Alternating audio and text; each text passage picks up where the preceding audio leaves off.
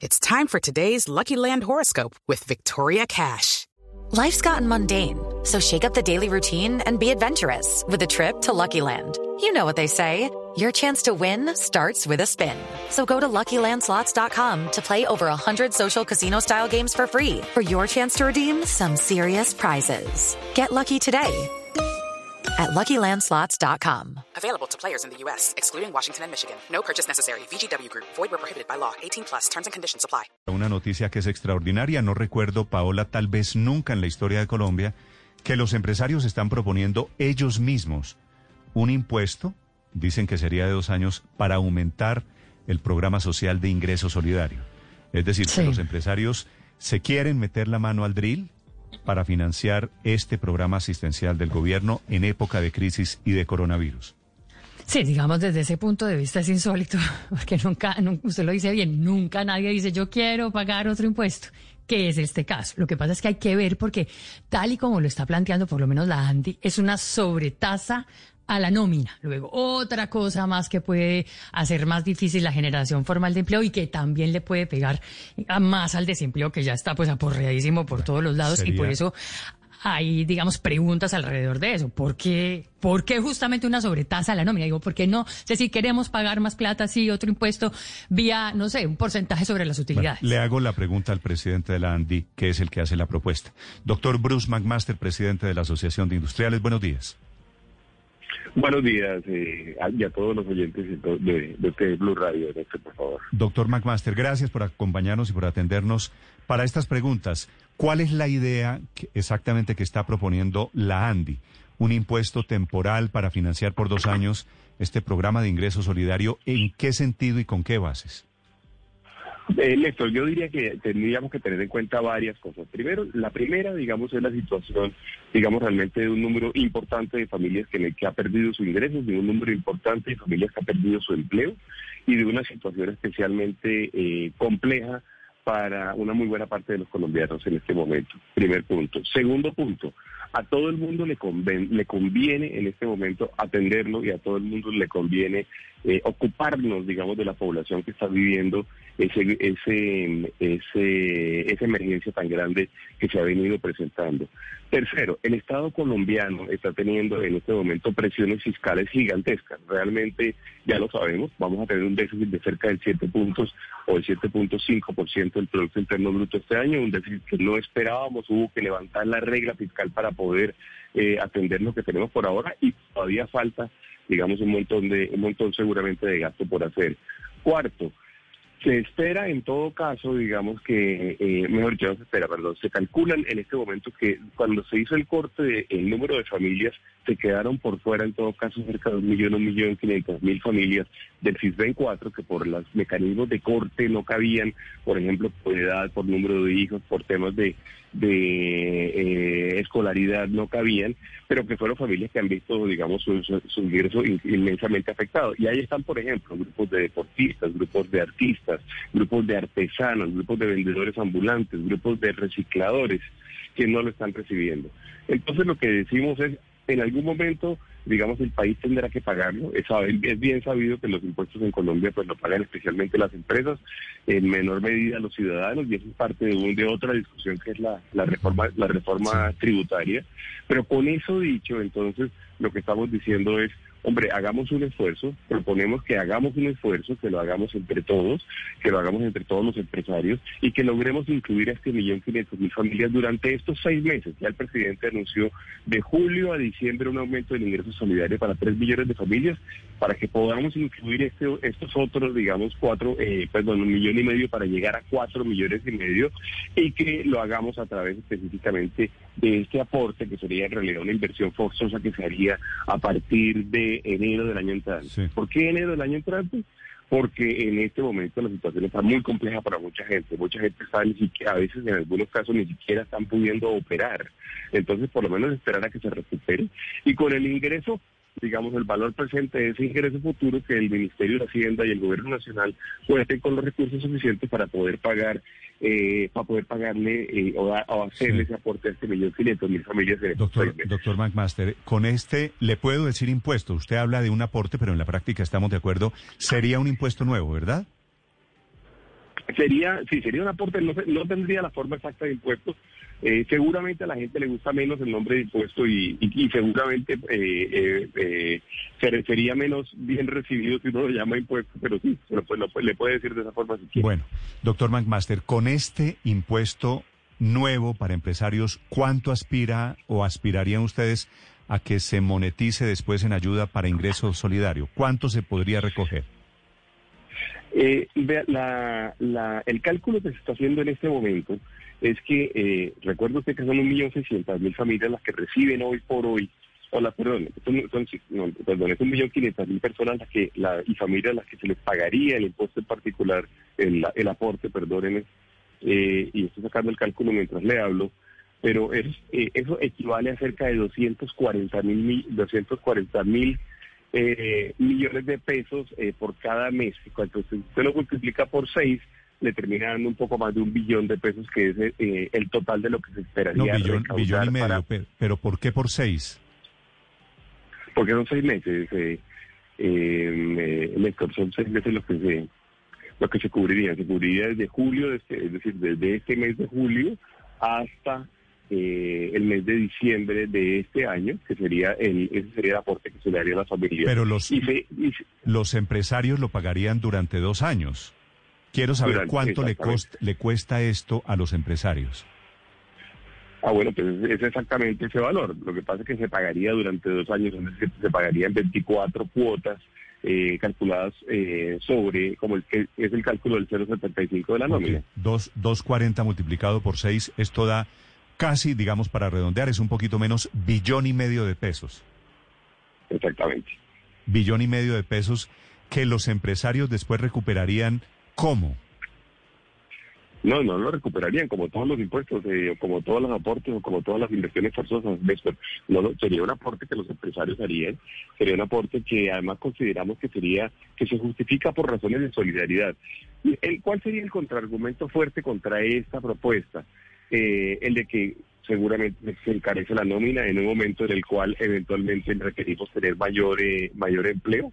Ese sería el argumento más poderoso y sería el argumento que eventualmente, digamos, se pudiera esgrimir y yo estaría de acuerdo con él. Y yo le diría, Néstor, que, eh, que siendo eso completamente cierto, eh, la situación actual es tan extraordinaria para Colombia que probablemente en el orden, digamos, de las prioridades de lo que en este momento estamos necesitando, la solidaridad con estas familias, quizá eh, eh, uno pudiera afirmar contundentemente, es más importante que la competitividad pero temporalmente, porque luego la competitividad en el largo plazo es la que nos permite generar empleo permanente. La competitividad en el largo plazo es la que nos permite generar riqueza para, más familias colombianas. Pero si uno tiene que tomar decisiones como nos toca tomar decisiones en este momento, yo le diría, la solidaridad con estas familias debería estar muy alto en la prioridad de todas las agendas colombianas, de la agenda pública, pero también de la agenda privada, de la agenda privada y la agenda empresarial. Entonces, eh, claro, esa sería la gran crítica que uno le pudiera hacer y yo la acepto, pero le diría yo que eh, estaríamos pensando en que, por eso estamos pensando en que tiene que obligatoriamente ser algo temporal. Claro, esa es efectivamente la gran crítica, que sea una sobretasa a la nómina. ¿Por qué no entonces, doctor Bruce McMaster, generarlo más bien como una, bueno, como un impuesto, no sé, sobre cualquier otro tipo de cosas, sobre las utilidades, por ejemplo? ¿Han considerado esa posibilidad? claro, claro, Paola, y puede ser sobre con ese camino, con la con la especificidad de que los impuestos que vayamos a generar en una reforma tributaria eh, se, calculan sobre siempre sobre la vigencia futura, digamos. Si lo hacemos en este año, entonces no se puede hacer sobre la renta de este año, que además, por cierto, va a estar muy golpeada, sino tendría que ser sobre la renta del año entrante. Y al ser sobre la renta del año entrante, entonces se calculará como un impuesto que se pagará en el año 2022. Hay muchas, digamos, como razones de, de recaudo o tributarias que eventualmente nos conducirían a que si no se hace yo aceptaría otro mecanismo, por supuesto, y me parece que otro mecanismo puede ser. Okay. Eh, pero, pero, le diría yo que el, problema es que el, la, la, dificultad grande está en las vigencias de qué momento logramos recaudar el dinero para poder distribuirlo. Por eso inclusive se requiere un poquito de, de, de cuadre financiero para que, aunque se pague a partir de enero del año entrante por parte de las empresas, el Ministerio de Hacienda tenga mecanismos para poder pagarle a las familias a partir de este mes de julio. Eh, y eso requiere, de todo caso, de hacer un trabajo grande eh, fiscal y un trabajo grande jurídico. Doctor McMaster, todas las empresas de la Andy, usted propuso esto y todas le dijeron, sí, listo, dele, hagamos público. Esa es una, esa es una conversación que se dio en el seno de la Junta de Dirección Nacional, que es quien puede hacer, digamos, este tipo de propuestas. Eh, eh, puede ser que haya, que haya compañías que no que no lo vean conveniente o puede ser que haya compañías que tengan problemas para pagarlo, pero son el tipo de cosas que pueden hacer, digamos, los organismos los organismos que representan al resto de personas. Eh, no obligatoriamente significa que haya un consenso y pues entenderíamos que no haya consenso y también entenderíamos que eventualmente el gobierno pues no esté de acuerdo con la propuesta, por supuesto. Estamos en este momento tratando de ser creativos, tratando de ser eh, constructivos y tratando de aportarle ideas aunque nos cuesten al país, porque sí la, la situación actual, y lo hemos hablado varias veces, hay otra persona, otras personas me pudieran decir, Néstor, oiga, pero si queremos salvar empresas, ¿por qué le vamos a poner un costo adicional? Yo les diría que, y yo a eso lo que diría es, el salvamento de empresas tiene que ser una prioridad muy alta y tiene que ser en estos meses. En estos meses nos tenemos que dedicar a salvar empresas fuertemente y ojalá tener mayor inversión de aquí en adelante. Mm. La pregunta es eh, si, esa, si ese argumento nos, nos impide, digamos, eventualmente hacer propuestas de que tengan un contenido solidario por profundo, digamos. Yo y yo diría que no. Y usted usted bien lo mencionó y creo que Paola también. Esto es de las pocas veces en la, en la historia en la cual, digamos, un, un sector empresarial que, que no que no es obligatoriamente todas las empresas, pero un sector empresarial dice ¿Por qué no pensamos todos en si debemos hacer un esfuerzo extraordinario, temporal, en un momento dado, ante una situación tan grave como la que estamos viviendo? Y en eso yo también diría que quien lo diga de esa forma tiene toda la razón en expresarlo. No, pues claro, claro que por eso me parece histórico. Tengo aquí muchos oyentes preguntando dónde está la bolita, que de eso tan bueno no dan tanto, porque no es normal, doctor McMaster, la verdad que se levante el presidente de un gremio y diga, podríamos pagar este impuesto, busquemos la fórmula eh, de cómo para ayudarle a las empresas, a las, eh, a las familias más pobres, las que están en ingreso solidario, ¿no? No, no es normal, no, no, no es normal, pero, pero nada de lo que estamos hablando es normal, Néstor. Eh, la, la emergencia es grande la situación es compleja para muchas familias, las situaciones, incluso si ahora, por ejemplo, ante cierres como los que se están eventualmente pensando, o el cierre temporal sectorial que se está haciendo en Bogotá, eso va a tener costos. Eh, y nos conviene, yo diría, a todos eh, que las familias colombianas tengan, eh, ante esta situación tan extraordinaria, tengan mecanismos de supervivencia suficientemente fuertes. Ahora, entiendo también la, la eventualmente la, el escepticismo de algunas personas pero no, ahí no hay nada y es más, eh, seguramente habrá empresarios que digan, eh, a mí eso me va a costar mucho, es un esfuerzo muy grande, sin duda alguna, porque mucho se luchó en Colombia, por ejemplo, para bajar el, el, aporte a las tasas de compensación, que era el 6%, recordarán ustedes hace un tiempo bajarlo en 4%, que eso sucedió en el año 2012 o 2013, mucho se luchó para como para que ahora estemos nosotros proponiendo que se aumente el 0.75. Pero la pregunta es una pregunta de prioridades para la sociedad. ¿Qué, ¿Cuál es la prioridad en un momento para la sociedad? Sería la que yo plantearía en este momento, digamos, como realmente eh, la forma de aproximarse a esto que es inusual de hacer pues. Sí, doctor McMaster, algunas personas consideran que esta propuesta de la ANDI de alguna forma evita el debate que para algunos es el asunto de fondo y es la posibilidad de que haya en Colombia una renta básica. ¿La ANDI apoyaría a través de impuestos una renta básica para los menos favorecidos hoy en Colombia, como plantean algunos sectores políticos? La pregunta no es si es a través de impuestos, Ricardo, sino la pregunta es si el Estado, digamos, con su estructura de gastos y de ingresos lo puede hacer porque es evidente que los impuestos corporativos en Colombia son inusualmente altos. Hace poco, lo, hemos dicho siempre, lo hemos dicho en las últimas tributarias, lo, hemos venido argumentando, pero hace poco hubo un trabajo interesantísimo que realizaron eh, economistas pues, muy reconocidos que demuestran que Colombia, por ejemplo, desde el punto de vista corporativo, paga cinco veces más impuestos de lo que pagan los otros países de la OCDE. Entonces, si se trata de impuestos de esa naturaleza, pues yo tengo que responderle que Colombia no tiene cómo pagar más impuestos y es poco contradictorio que esté diciendo entonces que por qué no pagamos este impuesto temporal, pero esto es un tema, un tema de, emergencia y de solidaridad. La pregunta es si los colombianos todos, todos los colombianos, y me refiero a todos los ciudadanos, estamos dispuestos a hacer aportes para eventualmente poder garantizar ese tipo de beneficios como, como, como piso de protección social. Digamos, esa es la pregunta que nos tenemos que resolver, porque cuando uno resuelve solamente, cuando uno se concentra solamente en la pregunta de si debemos gastar en algo que aparentemente termina siendo beneficioso para muchos colombianos, la respuesta natural es decir que sí. cuando le preguntamos a la gente, ¿usted estaría dispuesto a aportar para que esto sucediera en nuestra economía? Ahí la gente ya comienza, digamos, a pensarlo dos veces. Yo pienso que esa es la forma que hay que hacerlo. Me parece que la discusión hay que darla. Es una discusión no solamente en Colombia, es una discusión mundial. Eh, y la discusión hay que darla. Yo no, tengo la menor duda. Yo creo que en situaciones extraordinarias como esta, sí, sí, sin duda, digamos, valdría la pena pensar en eso, pero, pero no, no, no estoy seguro de que sea para todo el mundo y no estoy seguro de que adicionalmente sea en todas las ocasiones. Claro, lo que hay que mirar es la disponibilidad para meterse la mano al tril. Pero, doctor Bruce McMaster, hay algo que no me cuadra en esta propuesta y tiene que ver con los tiempos, porque dice usted que la idea es que se pague este impuesto por dos años a partir de enero del año entrante, es decir, enero del 2021. Pero esto es para pagar o para financiar el ingreso solidario de julio a diciembre de este año. Luego, ¿cómo sería ahí la cosa? A veces es un ejercicio simple de, finanzas públicas o de finanzas inclusive privadas y es el ejercicio de saber que va a haber un flujo de caja entre enero del año entrante y diciembre del año 2022 eh, y, con y con el conocimiento de que ese flujo de caja se va a producir, el Ministerio de Hacienda puede perfectamente decir yo puedo hacer un gasto hoy porque yo voy a tener ese ingreso en el futuro. Eso sí es un ejercicio de traer a valor presente un flujo de caja, digamos.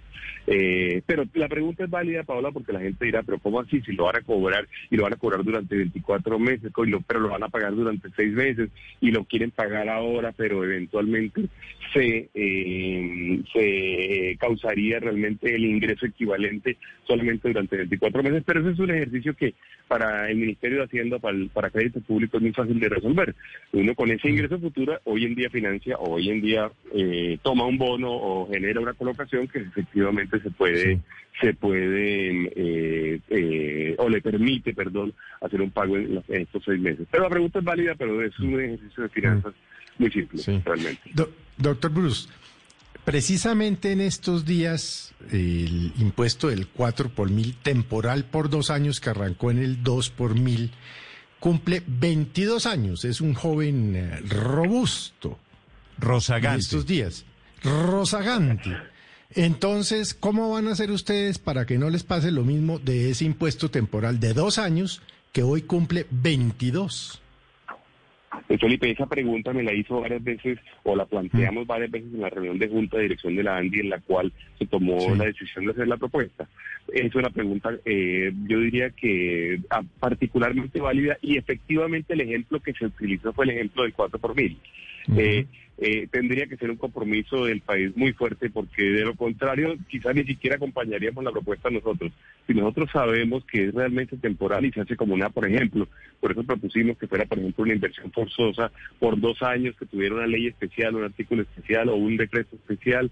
Eh, esa es una de las grandes preocupaciones expresadas por muchos de los miembros de la Junta y yo diría que si eso se va a hacer y vamos a hacer una especie de pacto nacional para que efectivamente eh, se cumplan ciertas cosas en donde aparece, digamos, la solidaridad de los empresarios, tiene que haber un compromiso muy fuerte de todo el mundo, de, eventualmente del, del, Congreso, del Gobierno Nacional, eh, de los medios de comunicación y la opinión pública, de que no van a convertirlo, digamos, en, una, en un aporte permanente. Es una de las preocupaciones más comunes que encontramos. Hello, it is Ryan, and we could all use an extra bright spot in our day, couldn't we? Just to make up for things like sitting in traffic, doing the dishes, counting your steps, you know, all the mundane stuff. That is why I'm such a big fan of Chumba Casino. Chumba Casino has all your favorite social casino style games that you can play for free anytime, anywhere with daily bonuses. That should brighten your day a.